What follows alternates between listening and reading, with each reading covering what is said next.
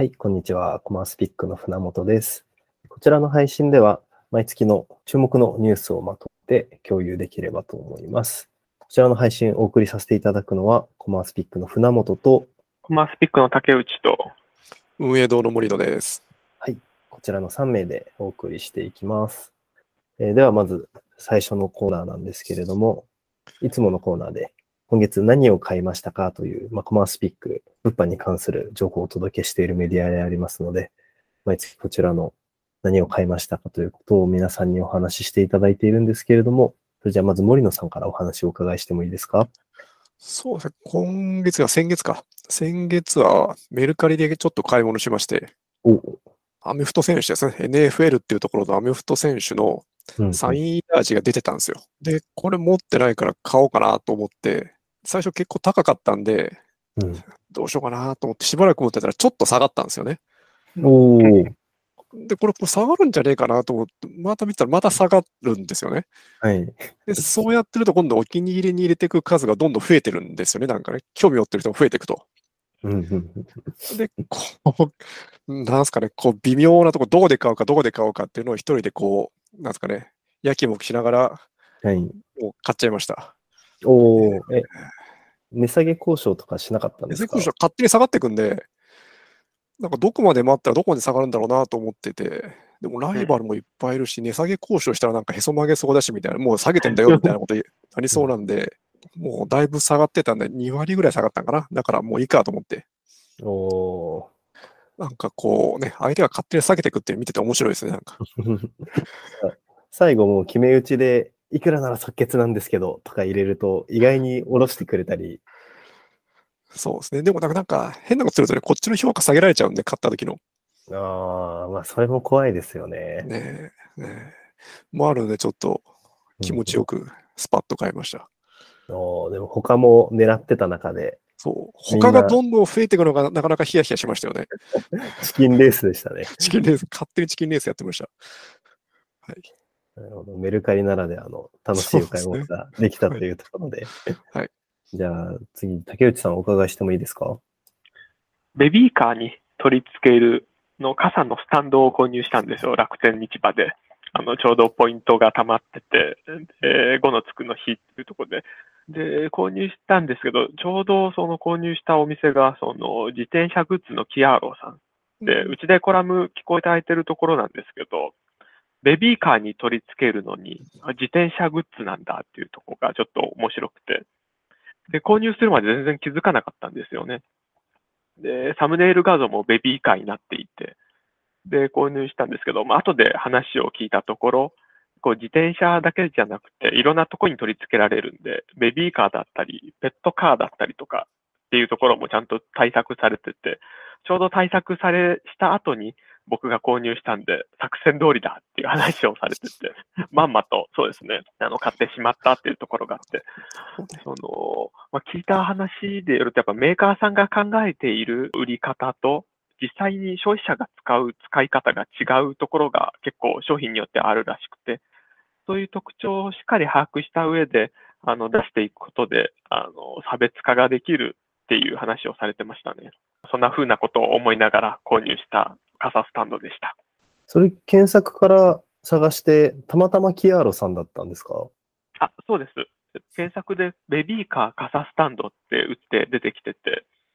で、他の会社とかは検索ワードの対策はしているんですけど、サムネイル画像が自転車のままになってたり、ペットカーになってたりしたんで、ちょっと不安になっちゃうんですよね。これってうん、あの、ベビーカーじゃないんだろうなと思って。で、その中、キアーロさんのところのサムネイル画像はしっかりとベビーカーにも変わっていてですね。ああ、安心してって思って買おうとしたら、最後購入の決済のところでキアーロって書いてあって、あれ？って言って、っていうので、ああ不思議な縁だなと思って購入した感じですベビーカーって結構ゴテゴテになってきますもんね。いろんな部品がくっついていて。よね。いろいろそのまま芋づる式にキアーロさんで買うことになるんですかね。金本さんは何か買われました？僕は店舗で洋服を買おうかなと思って見に行ったんですよ。で、いくらの何を買おうとか全く決めてなくて、秋物、冬物、使えるものちょっと欲しいなと思って、ふらってウィンドウショッピングがてら見てたんですけど、ちょっと良さげな洋服があって、で、価格を見たら、まあ、1万5千円だったと。うんって。まあ、店頭でそのまま買ってもいいけど、ネットでポイントついたらそこそこポイントつくよなと思いながら、型番だけチェックして、ネットで検索をし、なんか店舗とブランドのコラボアイテムだったんですね。なんで、一応そこのセレクトショップの省流の中で購入をしないといけない座組にはなってるんですけど、ただ他のモールとかにも出してたりとか、で、モール側でクーポン出てたりとかっていうのもあって、で、結果的に2割引きぐらいで買えたんですよね。ポイント還元も含めて。なんで、そんなに店頭で接客受けなかったんですけど、これ、店頭と、まあ、オンラインと、この絶対オンラインで買った方お得じゃん構造をなんとかしないとなんか店頭の方たちモチベーション続かないんじゃないかなっていうのは 僕はそのままオンラインで買った側ではあるんですけど、すごく感じたなーっていう10月のお買い物体験でしたね。ありますよね、ほんとそういうの。んそうですね。ねでも、店頭でもね、意外とね、アプリでクーポン出すと、ボンボンボンボン安くなってきますよね。うん、だからね、その辺ちょっと考えてあげないと、お互いやる気出ないですもんね。そうですね。うん、なかなかオンライン側で評価が可視化できるようなサービスとかも出てきてますけど、なんかそこら辺をもうちょっと整える座組というか、まあ、結局、企業側の評価制度どうするっていう問題に帰結しちゃうのかなと思うんですけどうん、消費者はお得に買いたいですからね。もちろん、モールイベントだったらそっち行っちゃいますからね。うん。というお話で、今月の何買いましたかは締めさせていただこうかなと思ってまして。で、今月のニュースは大きく2つのテーマに分けてまとめています。えー一つが Yahoo ショッピングと、もう一つが Amazon です。で、まず、え10月ですね、大きいニュースとして、Yahoo ショッピングと PayPay モールが統合して、新生 Yahoo ショッピングへとリニューアルしましたというニュースが出ていました。で、これによって、もう PayPay モールはなくなりまして、Yahoo ショッピング一本で Yahoo さんとしては、モール運営を進めていくっていう形になるんですけれども、大きく変わったところとしては、そのポイント付与率だったりとかのキャンペーン施策のところ、今までソフトバンクだったりとか、Yahoo のプレミアム会員だったりとか、いろいろとルールがあったと思うんですけれど、ももう基本的には PayPay 使えば毎日5%還元とか、ね、楽天カードを使えばポイントを還元するよみたいなのの Yahoo ショッピング版みたいなのかなっていうところと、あと内側でのその有料ストアだったりとか、プロモーションパッケージだったりとか、施策面、集客施策だったり、検索結果を上位に上げるところが結構大きく変わったのかなっていうところかと思います。実際どうですか？なんか森野さん側でこのあたりの反響とかってお話聞くことってあったりしますか？あんまりないんですよね。うーん。なんか、なんか面倒になったなっていう話は聞くんですけど、いろいろ店舗側からすると、うんうん有料配送もあるし、なんかまた変わったし、検索順位も変わっていくし、どうしようかねっていう方がよく聞きますね、やっぱり。まあそうですね。有料配送への比重が大きくなりすぎて、そう。なかなか配送面って一朝一夕で変えられるところじゃないので、本腰入れる方と入れない方での明暗が分かりやすいモールになったのかなっていう感じはちょっとしますよね。そうです。もうこれやらないと何ともならないので、うん。やらないんだったらもう諦めるってなっちゃいますからね。そうですね。うん。先にルールを整えたので、ヤマトさんのフルフィルメントと一緒にやってますけど、このあたりの強化とかは今後していくのかなっていうのはちょっと動向を要観察って感じですね。ねやってくれないとちょっと大変ですね、出す側も。うん。そうですね。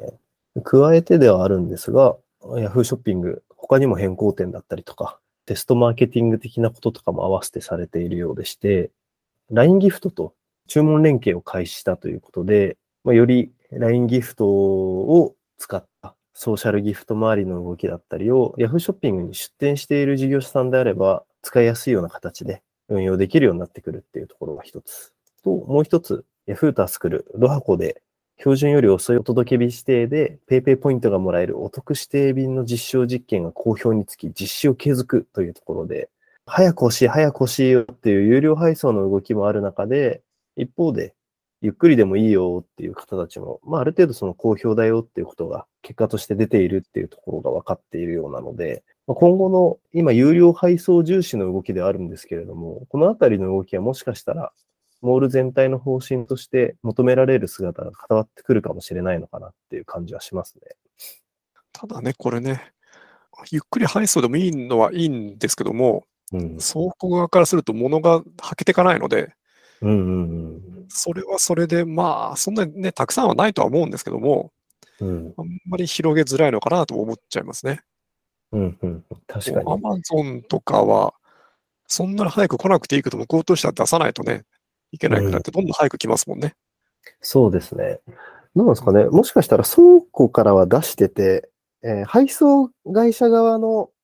そのルート周りだったりとかへの影響が結構もしかしたらあるのかもしれないですね。うんうんそうなると、運賃自体がいわゆる速達で上がるようなのの逆バージョンになるので、キャリアさん側が運賃を抑えられると、結果ポイント還元できるような仕組みになるうんのかなっていうのは、なんとなく裏側を想像するとあり得るかもしれないとはちょっと思いましたね。うんうんまあでも実際に受け取るタイミング考えたら1週間後でちょうどいいとこありますからね。うん、そうですね。全然遅くていいよ、それっていうのは。なんかセールで安くて買ったけど、実は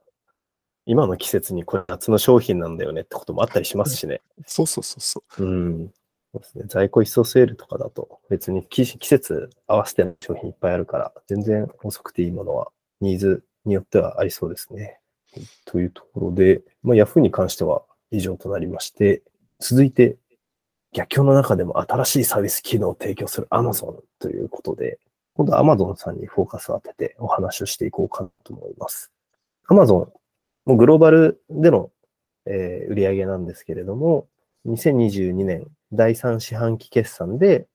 第4四半期の EC 領域の売上高の成長が鈍化しているっていうことが分かっています。コロナ後のその成長率を見られてるっていうところで、若干厳しいところはあるんですけれども、ただその中でも、いわゆるその投資家たちの市況感としては、もうちょっと伸びてもよかったんじゃないっていうふうには言われているようでして、で、株価自体も下がっているよっていうのが現状の Amazon の状況らしいです。で、その中で、日本でもそのサービスの裾野を広げてるっていう動きを取っていただいていて、例えば試着サービスの Prime Try Before You Buy ですね。こちら、もう試着の体験がネットでもできちゃうぞっていうところで、結構既存のその試着できますよみたいなサービスって、返品送料無料みたいな切り口で、一回決済をして、商品を手元に受け取って、なんか違うなと思ったら返品をして、後からお金が戻ってくるっていう流れだと思うんですけど、この Prime Try Before You Buy は、先に商品を頼んで、で、良ければ決済する。合わなければもうそのまま返していいよっていうような仕組みを取ってるので、購買体験としては店頭で試着をするような感覚に近いっていうサービスになってます。で、これが FBA、Amazon の倉庫にですね、商品を預けている事業者さんであれば、対象になるっていうことが発表されまして、このあたりはアパレルの企業さんにとってはかなり大きなトピックなのではないだろうかという話になってるんですけれども、どうですかね？このあたりの試着サービスってなんか使われたこととかありますか？のうちの妻が実は使ったことあって、と当時、そのサービス名がえっとプライムワードローブだったんですけども、その時は、あの、なんか取り寄せて、いっぱい取り寄せて、なんかファッションショーみたいなことを家でやっていて、で僕は購入したと思ったから、あ何こんなにいっぱい買ってんのと思ったら、あの、試着サービス、Amazon のやつ使ってるって言ってて、で、それが無料っていうことにすごい驚いて、こんなことやって Amazon さんよくできるなっていうのを思ったのを、すごい衝撃的なのを覚えてます。えそれって結局そうですね、あの、買ったんですか？あ、一着は買って、で、あの、他は戻したって感じなんですけども、購入する気は結構あるのかなって感じでしたね。うちの妻の場合は。実際、店頭で試着すると、着てる一着分の中での組み合わせしかできないですけど、家だったら無数に組み合わせできるからいいですよね。そうなんですよ。なんかいろんな服と組み合わせてたんですよね。ファッションショーっていう言葉がまさに当てはまっていたなっていうのをちょっと思いながら、ちょっとびっくりしましたね、本当に僕は。うんこれってね、7日間なんで、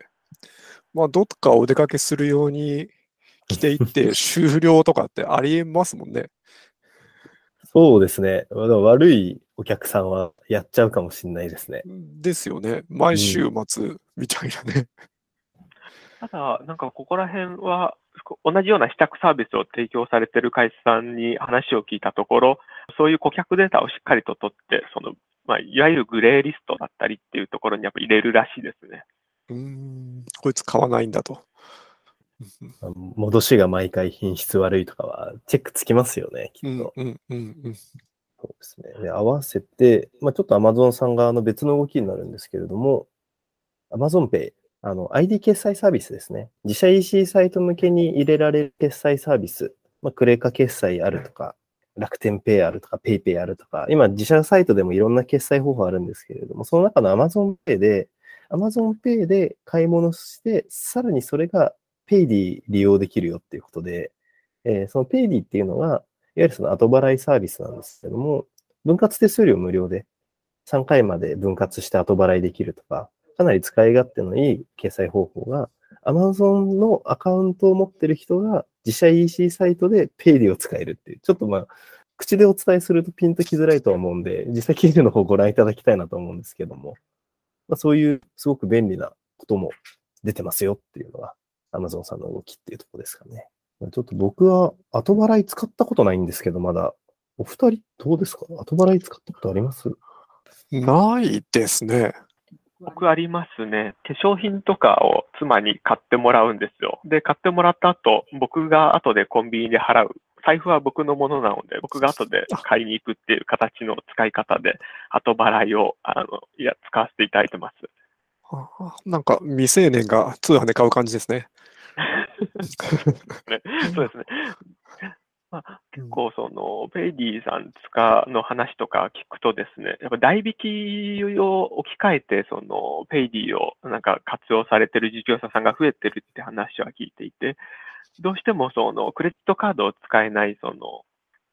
や未成年の方とかのために代引きを取っていう、あの、購入の仕方を取っておいて、あるよう、選択肢として持たせているんですけども、やっぱり代引きだと結構いろいろと後であの処理とかが煩雑になるケースが多いらしくて、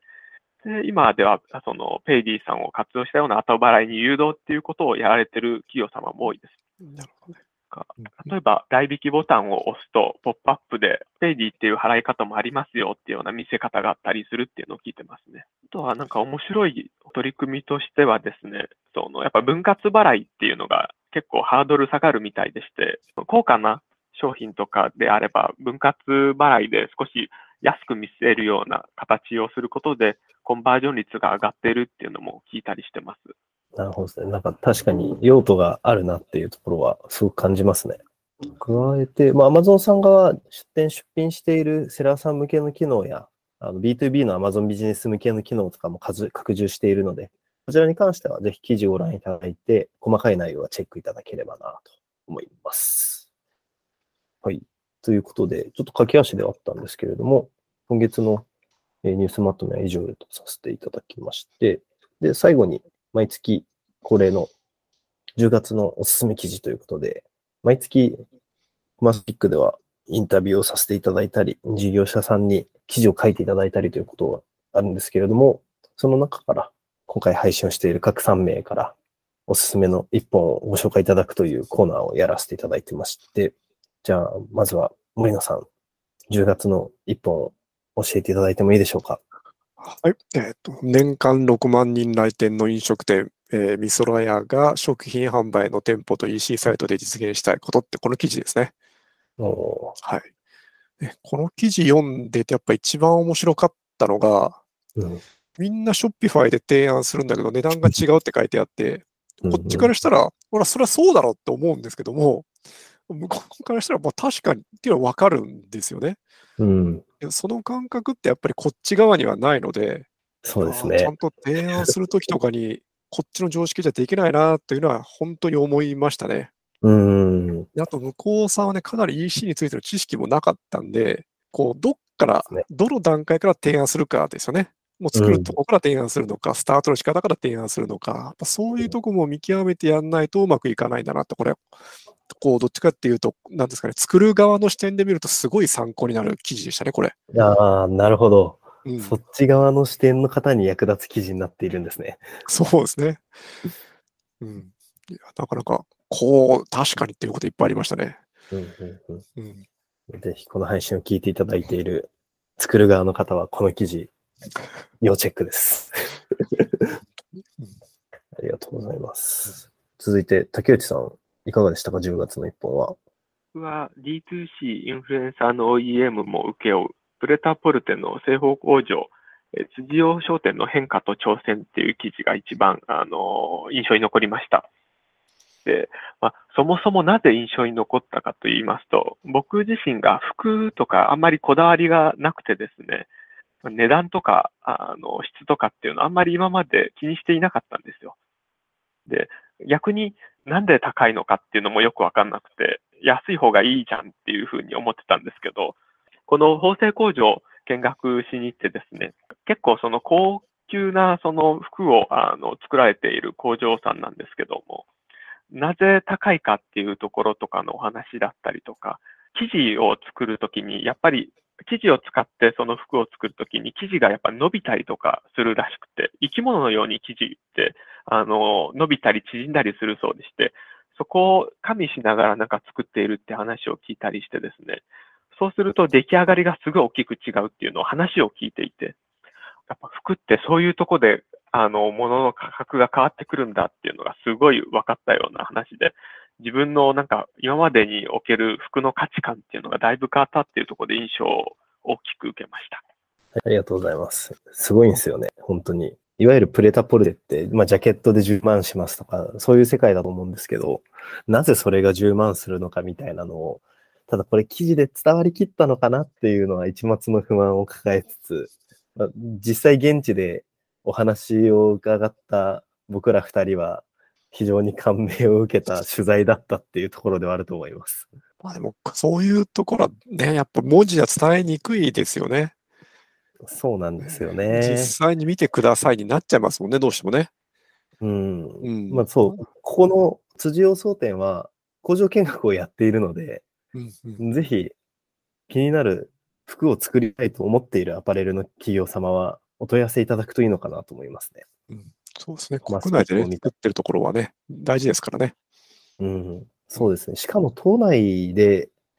えー中野からそんなに遠くない距離に工場を構えているので、結構アクセスも良くてうんいい場所だと思います。船本さんどうですか ?10 月のおすすめ記事は。そうですね。10月結構記事たくさんあるんですけど、まあ数ある中で個人的に、ああ、これはいいなと思ったのは、Shopify、Apify、チャンネルトークが作るアプリコマースの未来と顧客とのつながりというところで、もう個人的にこの取材をする前までは、アプリってコマース領域でわざわざ使う必要あんのかなぐらいに思ってたんですけど、実際今、例えばインスタグラムで流行ってるブランドさんが、自社からの発信って、お客さんがインスタグラムを開くことでない、じゃないと届けられないっていう課題があったりとか、あと今転売だったりとか、それこそ D2C ブランドみたいなのって結構在庫が限られているので、すぐに売り切れちゃったりとか、で、お客さん欲しいけど買えないよとか、あんまりフェアじゃないよねっていう状況に置かれてるっていうのは、僕も個人的にいろいろ買い物をする中で感じていたので、ああ、確かにそうだなっていうところはありつつ、それがアプリであれば、ある程度解決できるよねっていう話が今回のこの取材の内容ではありまして、好きなまブランドのアプリを入れるわけなので、プッシュ通知はもちろんオンにするわけで、それが新商品の入荷のタイミングで知れたりとか、さっきのその転売されるリスクだったりっていうのも、メールアドレスいっぱい作られたら、そういう転売屋にハックされちゃいますけど、それがモバイルアプリであれば、1倍、1筐体につき1申し込みしか基本的にはできないので、まあ、よほど気合の入った転売屋でない限りは、そんなにたくさん申し込みができないっていうところで、その Appify 上の抽選機能でうまくコントロールができるようになってくるっていうので、なかなかそこはお客さんの課題感を解決できて、えブランドへの信用、信頼性っていうのを高められるなっていうのは取材の中で感じたところで。で、